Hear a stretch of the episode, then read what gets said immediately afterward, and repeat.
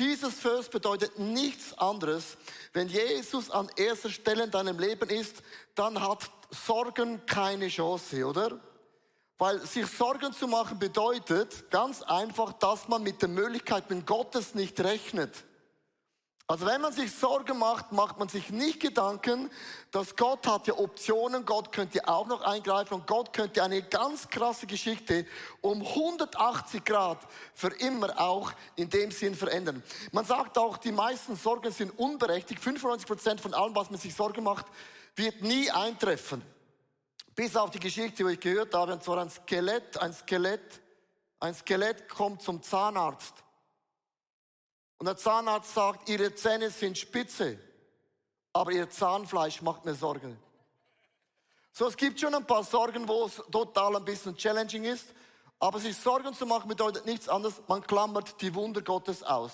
Und wir wollen glauben, dass Gott dennoch und trotzdem gut, treu und auch liebevoll ist. Und möchte euch mitnehmen eine Geschichte von den Emaus-Jüngern, die waren unterwegs, sie haben eine Niederlage erlebt, Jesus stirbt, ist seit drei Tagen tot, es bewegt sich gar nichts mehr. Und sie gehen nach Hause, sind total frustriert, sie haben Sorgen, sie haben Zweifel, sie haben keine Perspektive. Und da begegnet Jesus ihnen unbewusst in dem Abendmahl und das Abendmahl hat ihre ganze Perspektive verändert. Und ich möchte beginnen, im Gehen sorgt man sich. Weil die Emmaus-Jünger gingen weg von Jerusalem. Mit anderen Worten, sie haben irgendwo eine Niederlage erlebt. Und im Gehen bedeutet nichts anderes, als eine Türe im Leben geht auf das hat man nicht geplant. Das kann sein, eine Ehe geht auseinander, eine Freundschaft geht auseinander, man wird krank, du verlierst den Job. Also eine Türe geht auf, die hat man nicht erwartet, oder? Die meisten Dinge in deinem Leben hast du nicht erwartet und das ist nicht positiv. So, die Türe geht zu, Jesus stirbt, drei Tage ist, hat sich nichts bewegt. Und während sie gehen, macht man sich Sorgen, weil man schaut dann zurück und denkt, das ist interessant. Das wird nie mehr was werden. Also meine Familie, das wird, das wird nichts mehr. Also meine Gesundheit, meine Frau, let's talk, let's be honest, seit zehn Jahren krank. Seit zehn Jahren ist diese Türe zu. Seit zehn Jahren merke ich, ich komme nicht raus aus meiner Depression. Oder seit x Monaten sind Dinge geschehen, ich kann das nicht einordnen. Die Emmaus-Jünger hatten eine ganz krasse Niederlage erlebt und sie haben nichts dabei falsch gemacht.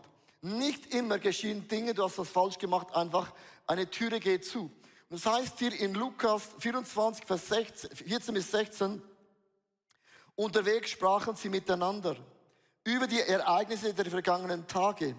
Während sie sich unterhielten und nachdachten, kam Jesus selbst hinzu und ging mit ihnen. Aber sie, wie mit Blindheit geschlagen, erkannten ihn nicht. Und was krass ist, wenn eine Türe im Leben zugeht, ist doch nicht einfach automatisch, dass Jesus sagt, oh, auf dieser Seite bleibe ich, hier bin ich nicht mehr. Liebe Frauen und Männer, Glauben bedeutet nicht die Absenz, dass alles gut in meinem Leben geht. Glauben bedeutet nicht, ich habe Glauben, ich reiße mich zusammen, Arschbacke zusammen, Adidas-Streifen. Ich glaube, ich habe keine Zweifel. Glauben bedeutet nicht, dass du alles in deinem Leben verhindern kannst. Glauben bedeutet dennoch und trotzdem und sowieso habe ich einen Gott an meiner Seite. Wenn eine Türe zugeht, macht Gott wieder eine neue Türe auf. Das ist Glauben. Glauben bedeutet, auch wenn der Wind mir entgegenweht, wenn die Berge sind unmöglich, der Goliath ist so groß, der Sturm ist so mächtig und es geht eine Türe zu in meinem Leben, weiß ich dennoch, der Gott, der mir da geholfen hat, ist der gleiche Gott, der auch hinter dieser Türe in meinem Leben mir helfen wird. Glauben ist ein Anker. Wir müssen Anker setzen. Anker in deinen Gedanken. Ein Anker, der sagt, und ich werde nicht aufhören zu sagen, Gott ist gut, Gott ist treu, Gott ist gerecht und Gott hat immer das letzte Wort und keine Umstände. Glauben bedeutet, egal wie groß ist dein Goliath, wie groß ist der Berg, wie merkt dieser Sturm, und es mögen alle Fakten gegen dich sein. Glauben bedeutet nicht, ich mache meine Augen zu und sage, nein, es gibt kein Corona. Nein, mein Bein ist nicht kaputt. Nein, mein Herz funktioniert noch immer gut. Glauben heißt nicht, ich verneie die Fakten. Glauben sagt, ja, die Fakten, ich bin depressiv, ja, ich bin geschieden, ja, ich bin krank. Glauben sagt, die Fakten sind auf dem Tisch, aber Glauben sagt, Gott kann die Fakten nehmen und es in Wunder verändern. Amen. Das ist ein Riesenunterschied. Hat David nicht gesagt in den Psalmen, und ging ich hinaus in den Himmel, ist Gott schon da. Nämlich Flügel der Morgenröten, Flüge bis das Ende des Meeres, ist Gott schon da. Würde ich so gerne hinabsteigen in die Hölle, wäre Gott auch da. Und David sagt eigentlich, egal wo ich hingehe, egal ob eine Türe aufgeht oder zugeht, ich gehe durch, es spielt keine Rolle, was auch immer in meinem Leben geschieht. Gott ist schon da und Sorgen, liebe Frauen und Männer, macht dich blind. Sie waren blind. Jesus war mit ihnen und sie haben es nicht gemerkt. Viele von uns, du glaubst, dass Jesus hat dich verlassen. Vielleicht hast du einen Monsterfehler gemacht. Bedeutet nicht, dass Jesus sagt, sorry, ich laufe nicht mehr mit dir. Gnade bedeutet dennoch und trotzdem wird Gott nie aufhören, mit dir zusammen den Weg zu gehen, was auch immer du eingeschlagen hast. Blinde bedeutet, man hat das Gefühl, das ist ein Gefühl, Gefühl ist kein Glaube. Er ist nicht mehr bei mir. Es wird nie mehr etwas gut werden. Das war die Situation der Emmaus-Jünger. Das zweite, hochinteressant, im Stehen zweifelt man. Also, sie gingen und dann blieben sie stehen. Wenn man stehen bleibt, beginnt man zu zweifeln, weil man schaut zurück und denkt, ja, das stimmt. Diese Türe ist wirklich zu, aber die neue Türe sehe ich nicht, sondern man schaut immer zurück. Und das heißt hier in Vers 17 bis 18, worüber sprecht ihr da miteinander, wollte Jesus wissen. Die Jünger blieben traurig stehen. Sorgen, Enttäuschung ist eine Trauer. Und verwundert bemerkte Kleopas, einer von den beiden, du bist wohl der Einzige in Jerusalem, der nichts von diesen Ereignissen weiß. Du bist der Einzige, der keine Ahnung hat, dass meine Frau krank ist. Bist du der Einzige eigentlich, dass der nicht weiß, ich reiße mir den Arsch auf für meine Small Group? Bist du eigentlich der Einzige, der nicht weiß, mir wurde gekündigt? Nicht gestern, vor drei Jahren. Bist du eigentlich der Einzige, der nichts weiß? Ich habe Long Covid. Muss ich dir das nochmals wiederholen?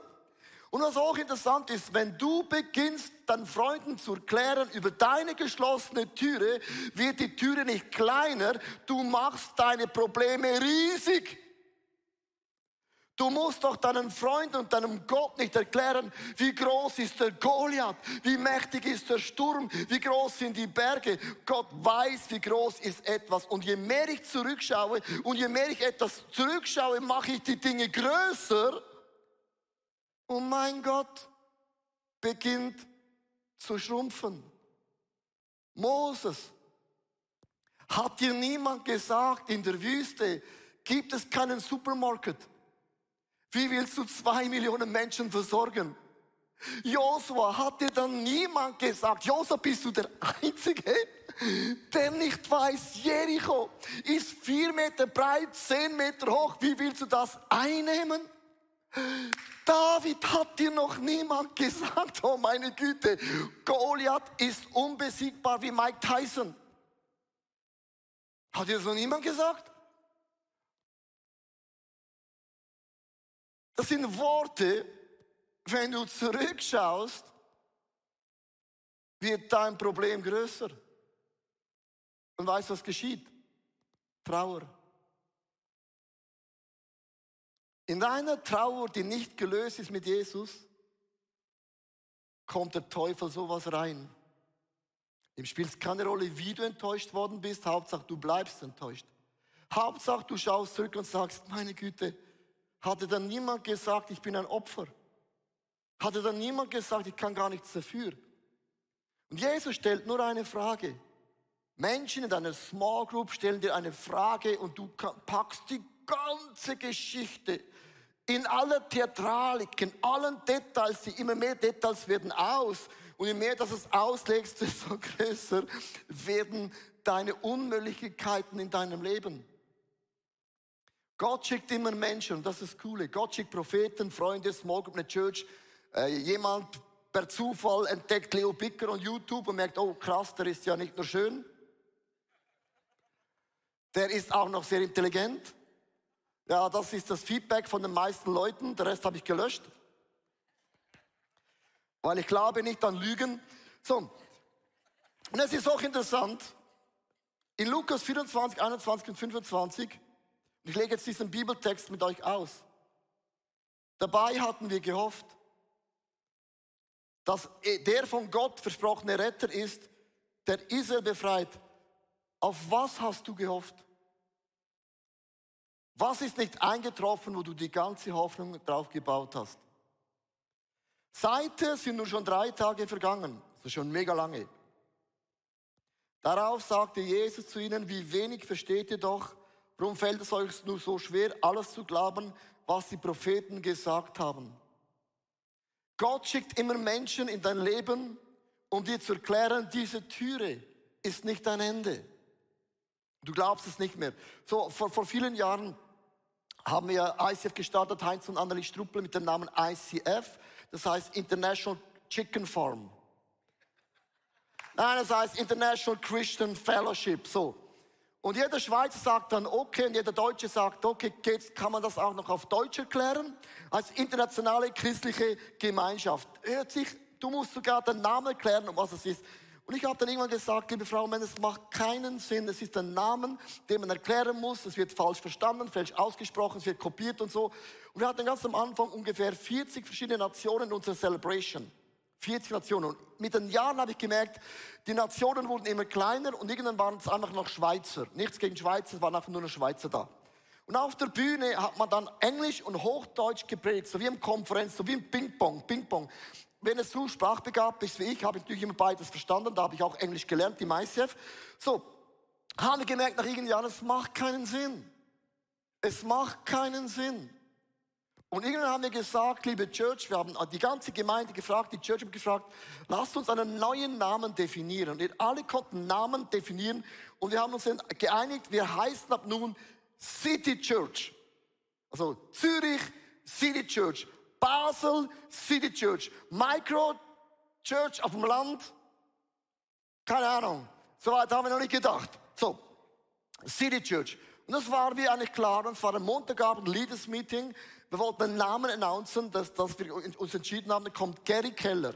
Gary Keller, der ist ja vor einem Monat in den Himmel gegangen. Kam Gary Keller, war eingeladen als ein Guest Speaker, äh, kam hin und gesagt, ja, um, um was geht's denn heute? Dann haben wir gesagt, Kerry, es geht darum, wir wollen einen neuen Namen. Wir haben uns entschieden, äh, es ist, äh, wir heißen ab nun City Church. Und er schaute mich an, ohne was zu sagen, das ist nicht gut. Also meine Mutter hat, wenn ich was falsch gemacht habe, ihm nach was gesagt. Er hat geschwiegen, er hat gesagt, nicht gut. Gott schickt manchmal Menschen in dein Leben, weil eine Türe geht zu und du willst eine Türe zumachen und Gott hat noch immer die Hände im Spiel.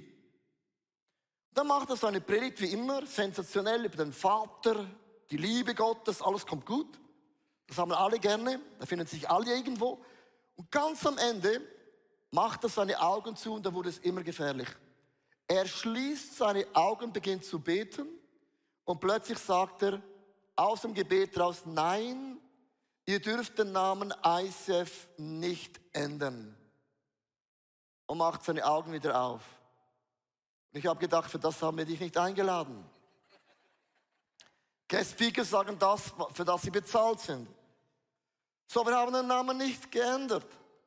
Und ich habe ihn gefragt, warum dürfen wir den Namen nicht ändern? Er hat Folgendes gesagt, weiß ich auch nicht. Gott hat's gesagt. Kennst du den Satz? Der nervt brutal. Wir haben alle gewusst, es stimmt. Ich habe gesagt, das stimmt, ja, wir wollten die Türe zumachen, Türe aufmachen, was auch immer. Wir haben zurückgeschaut, der Name macht keinen Sinn, das macht uns Sorgen. Wir haben Zweifel mit diesem Namen und Gott schickt einen Mann, der wie ein Prophet für dich ist. Und Jesus war ein Prophet für die Emmaus-Jünger. Sie waren schockiert über die Worte, was wir glauben nicht. Wir haben nicht geglaubt, dass Gott den Namen ICF nochmals gebrauchen kann. Er hat gesagt, ja, weißt, ihr steht für International. Er hat gesagt, Gary, ja, das war einmal. Es sind nur noch Schweizer da, nichts gegen Schweizer. Ich bin auch kein Rassist, aber sie sind nicht mehr international, es sind Schweizer. Kennst du einen Appenzeller, kennst du einen Aargauer, sind Schweizer. Er hat gesagt, ihr werdet international werden. So haben wir den Namen nicht geändert. Und Glauben bedeutet, dass Gott dir etwas sagt, es macht keinen Sinn, aber du hast einen Anker gesetzt. Ich möchte dir heute sagen, vielleicht bin ich wie Gary Keller, wie Jesus, ein Prophet für dich. Nur weil eine Türe zugeht in deinem Leben, bedeutet nicht, dass Gott am Ende ist, sondern es bedeutet noch immer, dass Gott liebevoll, treu und auch würdig ist. Das Wunder in der Geschichte, und jetzt wird es spektakulär, darüber habe ich heute auch die Predigt, beginnt nicht beim Gehen, nicht beim Stehen, sondern beim Sitzen. Und es gibt so eine ganz klitzekleine Detail. Jesus sitzt hin, weil im Sitzen beginnt man zu glauben. Lukas 24, 30 bis 31. Als Jesus zu ihnen zum Essen niedergelassen hatte, also ganz kurz, ich möchte erklären, was Sitzen bedeutet. Sitzen ist das. Habt ihr das Bild? Es ist tiefer, als du denkst. Sitzen bedeutet nicht, ich gehe. Sitzen bedeutet nicht, ich schaue zurück. Sitzen bedeutet, ich schaue mal, wer sitzt mit mir am Tisch. Und wenn du hinsitzt in deinem Leben und du nimmst das Abendmahl, sitzt nicht irgendjemand da, es ist der Sohn Gottes höchstpersönlich, der Gott, der ein Wort sprach. Und Himmel und Erde, die Sterne, der Mond, alles wurde. Der Rest ist ja made in China. Aber das hat Gott gemacht. Der sitzt da. Er nahm das Brot, dankte Gott dafür, brach es in Stücke also war nicht der Grund gewesen, der Mund der Emmaus-Jünger waren zu klein, es kann auch reinwürgen, sondern das Brechen war prophetisch. Etwas wurde zerbrochen. Und Jesus hat gesagt, Emmaus-Jünger, was wurde bei euch zerbrochen? Was ist nicht mehr ganz in deinem Leben? Da wurde ihnen die Augen geöffnet. Es war Jesus. Doch im selben Moment verschwand er und sie konnten ihn nicht mehr sehen. Warum ist das Abendmahl so wichtig? Darf ich dich mitnehmen in meine Geschichte? Hat mit euch mehr zu tun, als du denkst. Als vor drei Jahren auf einem Schlag, und ich, ich, wühle nicht gerne in der Vergangenheit, aber es ist noch nicht so lange her. Da kam Corona. Und ich kam an einem Sonntag hier in die Church wie immer. Ihr wart alle nicht da. Ich war alleine da. Dave war auch noch da und die Kamera. Ich habe was erlebt, was ich noch nie erlebt habe. Niemand hat mich vorbereitet in der Theologieausbildung. Meine Mutter hat mich nicht vorbereitet, mein Vater auch nicht. Nicht mal ihr. Ihr kamt einfach nicht. Nur weil Berse gesagt hat, bleibt zu Hause. Den habt ihr dann gehört. Wenn ich was sage, macht, was ihr wollt. So, ihr wart einfach nicht da. Darf ich ehrlich zu euch sein? In die ersten zwei Wochen gingen die Finanzen runter. Und ich habe gedacht, wow, wir haben 134 Angestellten in allen Locations.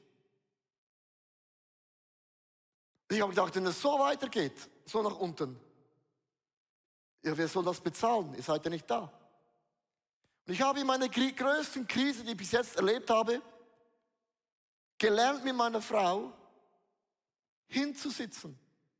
Weil die Türe ging zu und im Stehen hatte ich Zweifel. Also musste ich hinsetzen. Und ich habe jeden Tag mit meiner Frau das Abendmahl eingenommen. Am Montag, am Dienstag, weil ihr wart ja nicht da. Am Donnerstag, am Freitag habe ich immer alleine getrunken und gegessen. Ihr wart ja nicht da. Und jeden Tag habe ich gesagt, die Freude am Herrn ist meine Stärke. Die Freude am Herrn ist meine Stärke. Leo, die Freude am Herrn ist meine Stärke. Ja, das habe ich schon gestern gesagt, aber heute klar ist, die Freude am Herrn ist meine Stärke. Und die Freude. Und ich habe in dieser Zeit gelernt, dass das Abendmahl öffnet eine Dimension, dass deine geistlichen Augen aufgehen. Und plötzlich habe ich gemerkt, jede Krise ist die größte Chance. In einer Krise kannst du schlafen oder in einer Krise wirst du aktiv. Und Gott hat gesagt, in einer Krise, wenn du Gas gibst, wirst du Dinge sehen, dann vergiss diese Türe. Ich werde eine neue Türe aufmachen. Und plötzlich wurden meine Augen geistlich offen. Ich habe plötzlich gecheckt, wow, jetzt können wir alles ändern, weil niemand ist da. Ich habe alles geändert. Das ganze System in IC Zürich ist nicht mehr das gleiche. Wir haben die Leidenschaft geändert. Wir haben, wir haben ein, ein, ein, ein Collaboration Board, ein Core-Team. Wir haben den Gottesdienst hier auf Hochdeutsch geändert. Das war vor Schweizdeutsch und kompliziert. Wir haben alles geändert von YouTube, das und jenes. Wir hatten Homeoffice, bevor Corona kam. Wir waren schon Corona voraus. Wir haben alles geändert und plötzlich gingen meine Augen auf Gott und gesagt, Leo, das ist the biggest chance ever. Und wenn du beginnst, an hinzusetzen, öffnet Gott deine Augen. Viele von uns, und ich sage es nicht, gemein, du bist blind. Du machst dir Sorgen, bedeutet, du rechnest nicht mit Gottes Möglichkeiten. Du schaust zurück. Lot hat schon zurückgeschaut und seine Frau hat schon zurückgeschaut auf diese Türe. Du kannst noch lange da zurückschauen, sie wird zu, zu sein. Ich habe gelernt im Abendmahl, Wunder zu erleben. Wir waren in Asien im Oktober. Wir wollten ein paar Tage Urlaub machen. Und während dem Urlaub liege ich da an der Sonne wie immer. Und Gott sagt zu mir aus nichts raus, ohne eine To-Do-Liste, ohne eine E-Mail-Anleitung. Schreibe ein Buch über das Abendmahl. Habe gesagt, ich habe Urlaub. Gott hat gesagt, I know. Ich habe meiner Frau gesagt, Schatz, es tut mir leid. Wir müssen arbeiten. Und dann haben wir ein Abendmahlbuch in Asien geschrieben, 31 Gebete, wie man das Abendmahl einnehmen kann. 31 Gebete. Es ist nicht, dass du dieses Buch kaufen musst für das Abendmahl. Aber mir fällt aus, dass viele Leute nicht wissen, nach dem dritten Mal Abendmahl einnehmen, was soll ich noch beten? Wie soll ich noch beten? Es sind 31 Gebetsformen, die du anwenden kannst. Und warum 31 Tage? Ich habe zu Gott gesagt, was ist deine Strategie? Gott hat gesagt, an der ICF Conference machst du die allererste Predigt. Und ich mache nie die erste Predigt bei der ICF Conference. Mache ich nie. Weil es ist immer so, der Opening Message ist die schwierigste, weil beim zweiten sind alle Herzen offen. So habe ich das gemacht. Ich hatte keine Promo, ich hatte nichts gemacht. Ich habe das Abendmahl präsentiert. Und dieses Buch, liebe Leute, ist ein prophetisches Buch. Etwas, wo ich wirklich glaube, dass wenn du diesen Challenge machst von 31 Tagen, wird Gott dir deine Augen öffnen. Und mit den Augen öffnen möchte ich dir Folgendes klären, dass du weißt, von was ich spreche. So, meine Frau hat mich gefragt, ich wiederhole, vor ein paar Monaten, Schatz, ich mache eine Kur, eine Le Leberkur. Machst du auch mit? Und ich habe gesagt, ich habe keinen Bock. Gesagt, aber ich brauche deine Hilfe. Habe ich ja gesagt, weil ich ja in guten Tagen wie in schwierigen Tagen ich sie liebe. Habe ich mitgemacht und ich habe mir nichts Böses dabei gedacht. Ich dachte, die Leber mal in Urlaub zu schicken, schadet nichts. So habe ich in, in vier, fünf Wochen über zehn Kilo abgenommen. Das sieht man, äh, ist offensichtlich. Das war nicht mein Plan. Und weißt du, was geschehen ist? Nach, die Kur geht 28 Tage. Oder man sagt, es braucht 40 Tage, dass man sich verändert. Weißt du, was diesen 28 Tagen geschehen ist oder was geschieht, wenn du 31 Tage lang das Abendmahl nimmst? Ich erkläre dir, was geschieht. Ich habe nach 28 Tagen gemerkt, dass ich total schlecht esse. Das hat meine Frau mir immer gesagt. Ich habe es aber nicht geglaubt. Und Gott hat mir meine Augen aufgemacht, dass ich mit meinem Körper total, ich mache viel Sport, das sieht man, aber der Rest ist schwierig.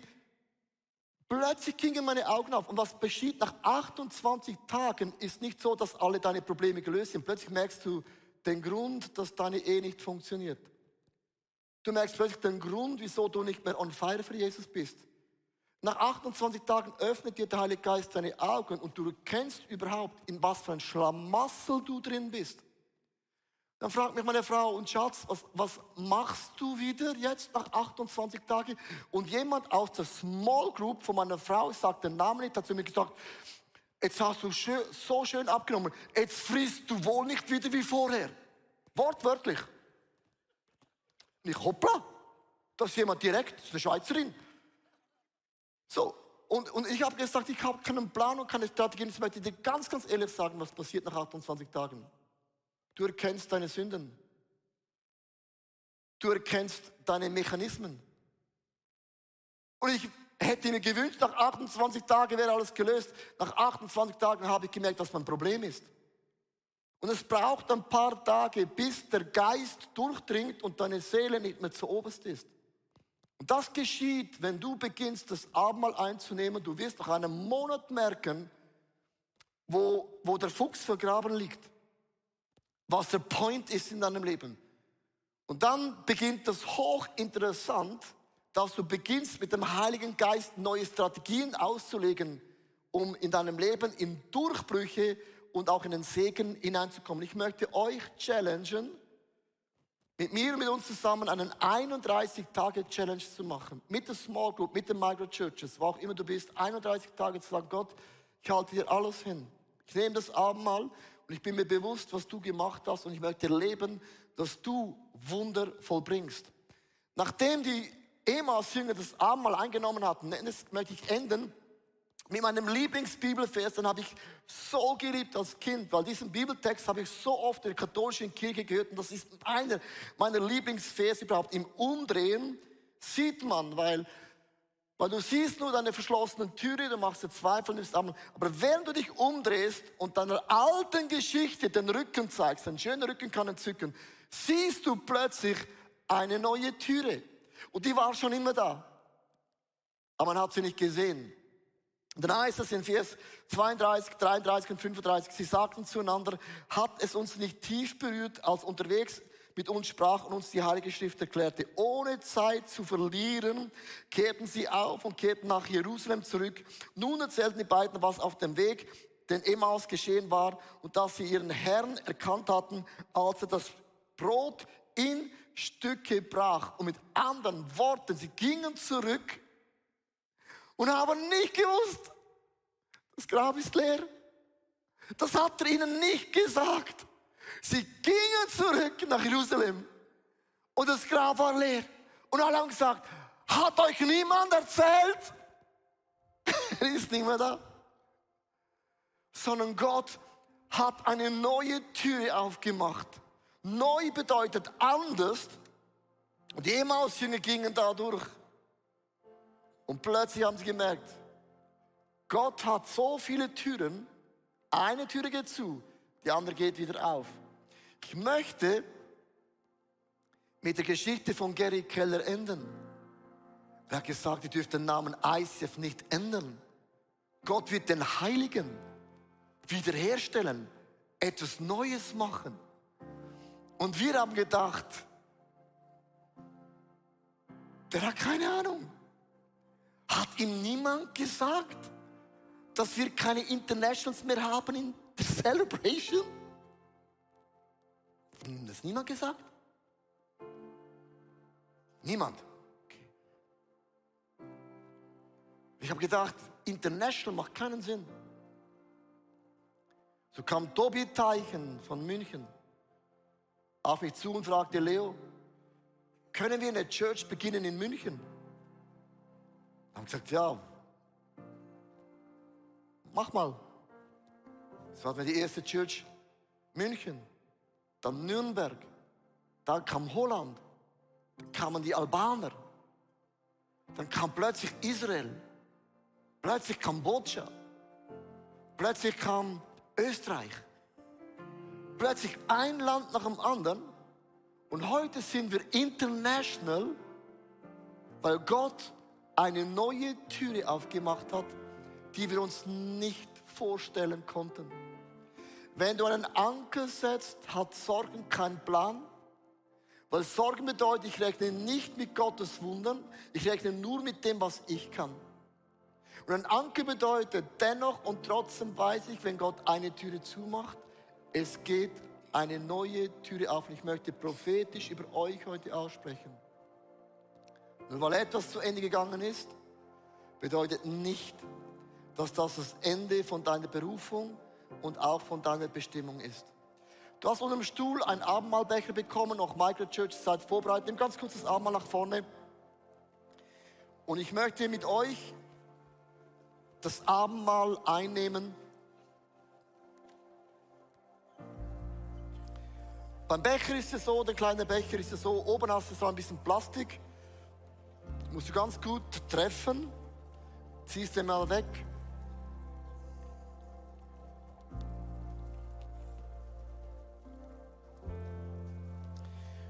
Und Jesus, wir nehmen dieses Brot.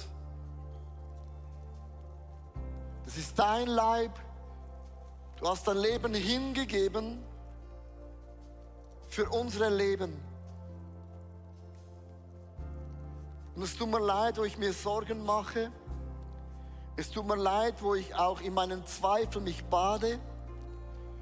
Und ich möchte dich ein, bewusst einladen, Jesus, du bist mein Anker, du bist mein Zufluchtsort, du bist meine feste Burg, du bist mein Alpha und Omega, mein Anfang und mein Ende, du bist immer da. Und ich nehme dieses Brot, gebrochen hast du diesen Leib, an meiner Stelle hast du dein Leben hingegeben. Jetzt nimm das Brot als ein Gedächtnis.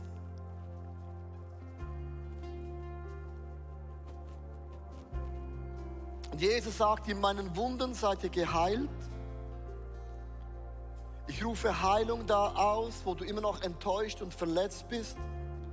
Ich rufe Heilung aus in deiner Seele, Heilung in deiner Familie, Heilung in deinen Freundschaften, Heilung in deiner Small Group, in deiner Microchurch, in deiner Kirche, wo du drin bist, Heilung auch ganz praktisch in deinen Gedanken, in deinen Gefühlen.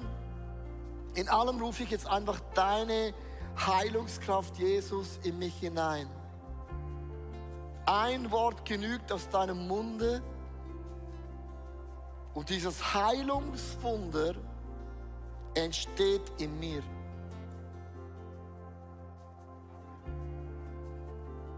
Und dann nahm Jesus auch den Wein, den Kelch, das ist symbolisch sein Blut, weil im Blut steckt Leben.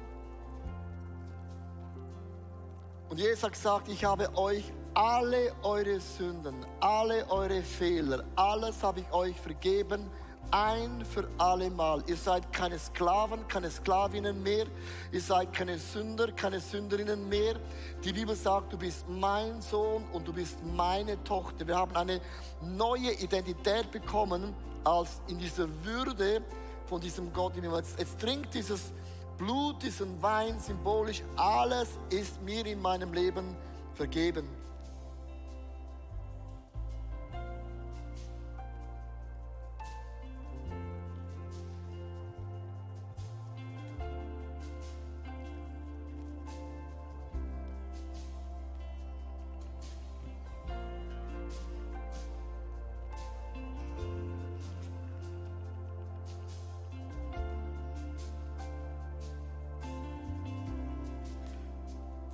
Ganz kurz zusammen diese Türe, ich möchte zwei Gebete beten, kannst sitzen bleiben.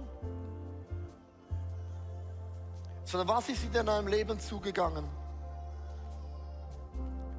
Was ist in deinem Leben so, hat dich mega enttäuscht? Es kann auch eine Bestimmung sein, eine Berufung sein. Es ist nicht immer ein Schicksalsschlag, by the way.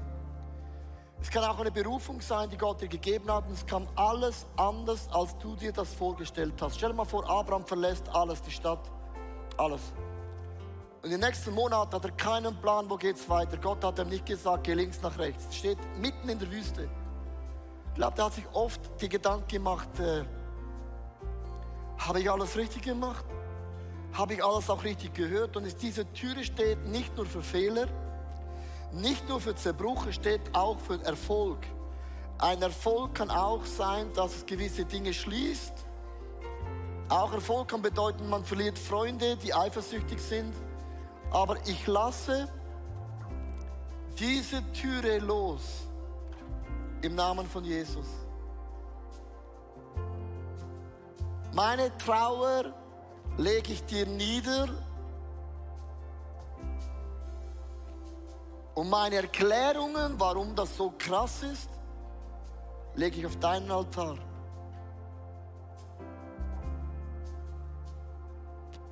Ich gehe mit dir zur zweiten Türe. Gott ist mein Türsteher. Gott, du öffnest Türen, die ich nicht auf dem Radar habe. Du kannst Dinge wiederherstellen wie der Namen von ICF, den wir nicht mehr auf dem Radar hatten. Du kannst meine Familie, meine Gesundheit, was auch immer you name it, in einem Moment lebendig machen.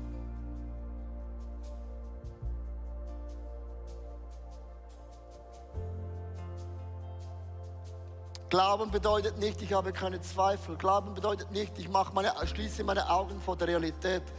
Glauben bedeutet, ja, die Fakten liegen auf dem Tisch. Ja, die Fakten sind klar. Aber ich habe einen Gott, der nimmt die Fakten und dreht es in Wunder.